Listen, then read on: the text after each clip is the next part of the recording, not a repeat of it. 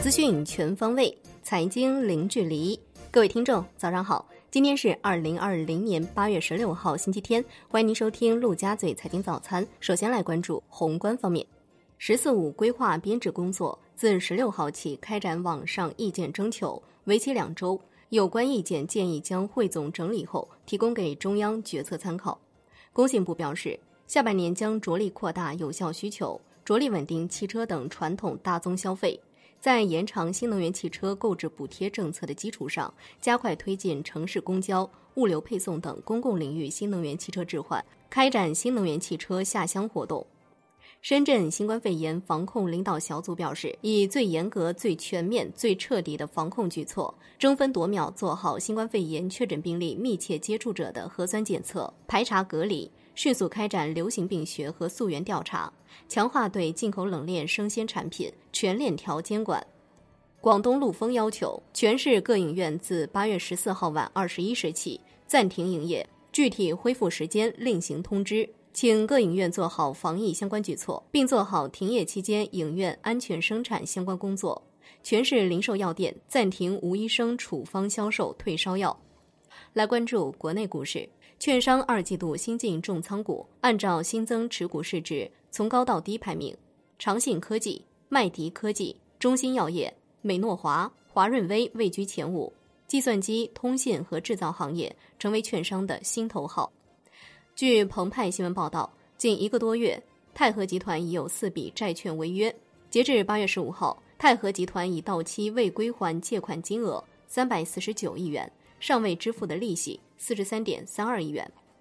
中国联通日前正式启动通用服务器集中采购项目招标，拟采购通用服务器共计约十二点四万台，项目预算八十二亿元。小米集团董事长雷军在其微博透露，将于八月十六号晚上在抖音进行直播，并称想做的不只是带货直播。金融方面。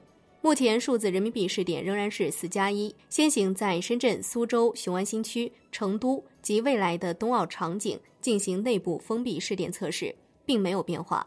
网上传的北京、天津、上海等二十八地试点，其实是全面深化服务贸易创新发展的试点。银保监会网站披露的公告，山东济宁银保监分局公布了七则有关当地农商行高管任职资格。被核准的批复涉及六家农商行五位董事长和两位行长，作出批复的日期均为二零二零年八月七号。楼市方面，被券商称作深圳历来最严的一次调控，一度令其二手房市场成交量相比高峰期跌去八成。这个七月也是今年以来调控最密集的月份。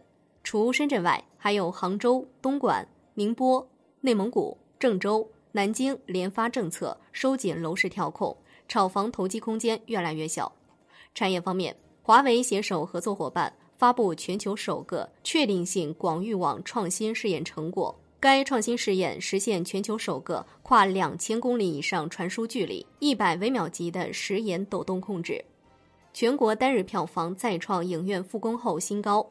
八月十四号。全国单日票房六千五百三十四万元，对比八月二号全国五千三百一十五万元的单日票房再创新高。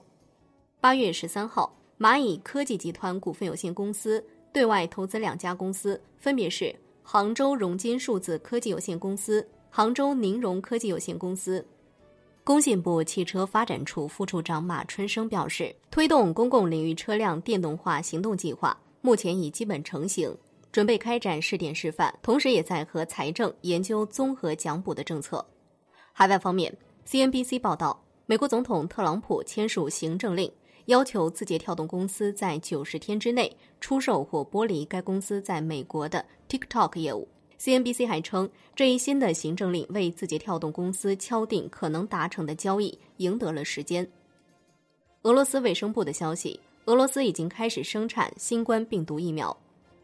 美国决定对欧盟产品维持现有的百分之二十五关税税率。法国经济财政部长表示，如果美国继续实施制裁，并且无法与欧盟达成一致协议，欧盟应该做好准备，针对从美国进口的产品采取反制措施。来关注国际股市。据美金的消息，特斯拉认定拼多多团购构成转卖，有权单方面解除协议并拒绝交付。律师称，特斯拉的禁止转卖条款在法理上不一定成立。这个商业模式的本质是拼多多为用户提供补贴，特斯拉不能证明这叫做转卖。二十一世纪经济报道，高瓴资本在美股持有七十四家公司的股票，以生物医疗、互联网科技为主要布局领域，持有市值达到一百零九点四亿美元。前十大重仓股包括拼多多、哔哩哔哩等。